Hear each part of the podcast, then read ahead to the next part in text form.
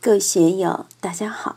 今天我们继续学习《禅说庄子齐物论》第一讲“地赖、人赖与天赖”最后一部分。大家可以通过查看本的声音简介了解学习内容。让我们一起来听听冯学成先生的解读。现在我们书院有学员在学中医扶阳派，怎么扶阳？一个是医学上的抚养，另一个是心理上的抚养。我们怎样使自己的尽死之心能够抚养，就要通过修道，通过放下才能达到。我们要把前面庄子说的诸如“与皆为垢，日以心斗；慢者、教者、密者，乃至于其逆之所为之，其厌也如坚”等等，要把这一切。通通放下，不然的话，我们就不能制止精气神的迅速耗散。只有通过放下，把心摆平，我们才能够在精神上抚养。这里面还有一个感觉，就是有的人在红尘里面浸染太深，在喜怒哀乐、名闻利养里面浸染太深，你要他还阳，要他返本归朴，也是不可能的事。有的人说。冯老师，你慈悲一点，把他们接引了吧。我说我哪有什么办法，佛祖拿他们都没办法。这些人都属于尽死之心，完全沉溺于功名富贵、人间是非之中。你想他去学道，想让他剃发出家，可不可能？你和他一打交道，他就会问你：学佛学道能发多大的财？能真的保平安吗？杀人放火能不受刑法的制裁吗？我若念佛，股票马上就能翻十倍吗？我若念佛，官职就能连升三级吗？如果这个灵验，我就学佛；不灵验就不学。家里面有人生病了，我念一声阿弥陀佛，消灾延寿药师佛，病就好了，那我就去学。如果我念了一千声、一万声，病也好不了，我凭什么去学？面对这样的人，你也没有办法。很多人也是处于尽死之心，莫使复阳也的境地中。所以，我们的眼光很重要，要知道哪类人我们能够打交道，哪类人我们没法打交道，哪一类的人可以学佛，哪一类的人可以学道，哪一类的人完全不是这个路上的，不是这个路上的，你去为他操什么心？你管他干嘛呢？不了了之，让他自生自灭。我们学老庄也是遵循自然之道，我才不会无事找事自讨烦恼。喜怒哀乐，虑叹变折，要一起叹。人世间就是这么一回事，喜怒哀乐循环不已，虑叹变折。有的人忧思，有的人惋叹，有的人举棋不定，变来变去。有的人恐惧，那么摇一起态呢？摇同腰轻抚嘛，老是在人面前扭捏作态，以奢华富贵，老是觉得自己很厉害不得了。起张狂嘛，太喜欢表演嘛。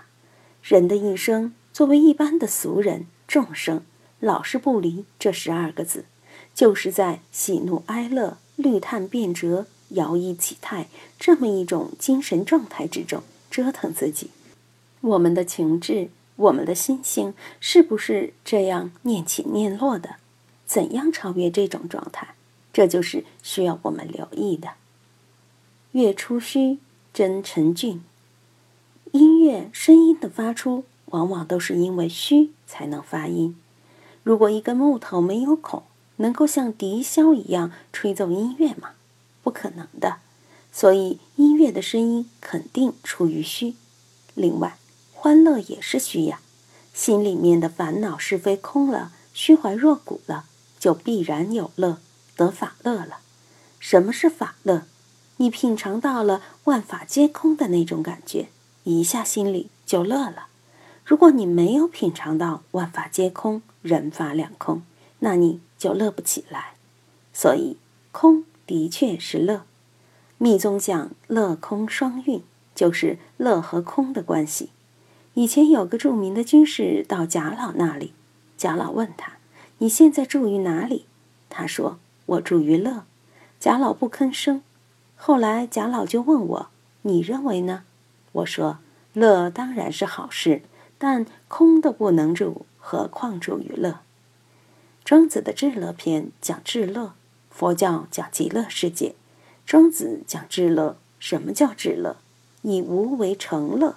至乐无乐，至欲无欲，这样的状态才叫至乐。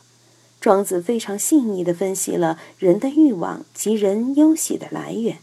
眼耳鼻舌身意，你把他们照顾得好好的，舒舒服服的，他就乐。眼睛喜欢看美女，看见美女就乐；看见丑女就不乐；看见人民币就乐；看见账单来了，冤家债主来了就不乐，对不对？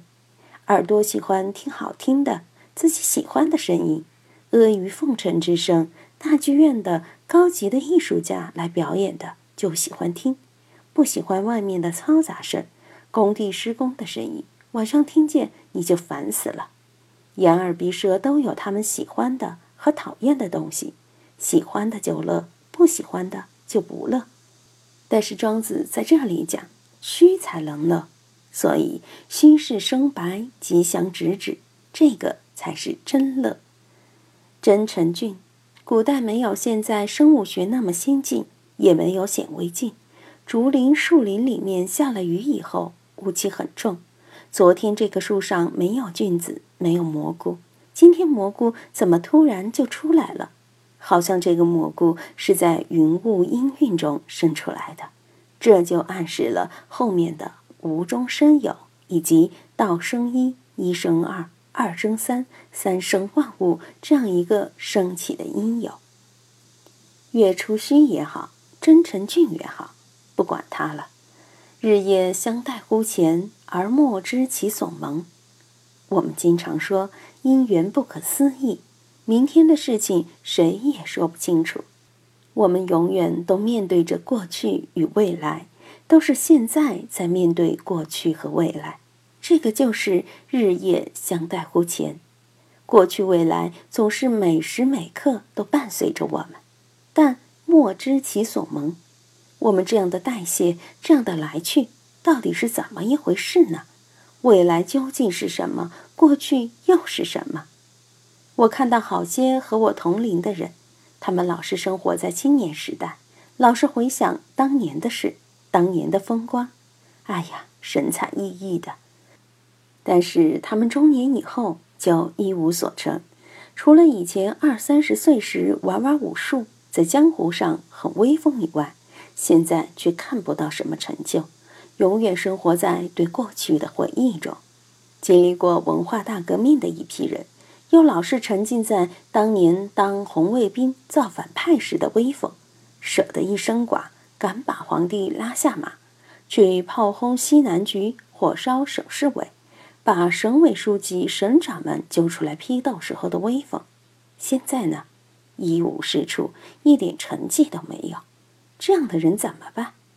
日夜相待乎前，而莫知其所蒙。到底根源是什么？为什么会这样？自己的姻缘为什么会这样？过去为什么会这样？未来为什么会那样？不知道啊。所以，已乎已乎，旦暮得此，其所由以生乎？算了吧，算了吧，别去考虑了。如果旦暮得此，有一天你开悟了，你才知道一切的操盘手是谁，天地万物大道的主宰是谁。旦暮得此，其所由以生乎？这个就是我们在大宗师里面讲到的招彻。如果你招彻了，就会明白这一切。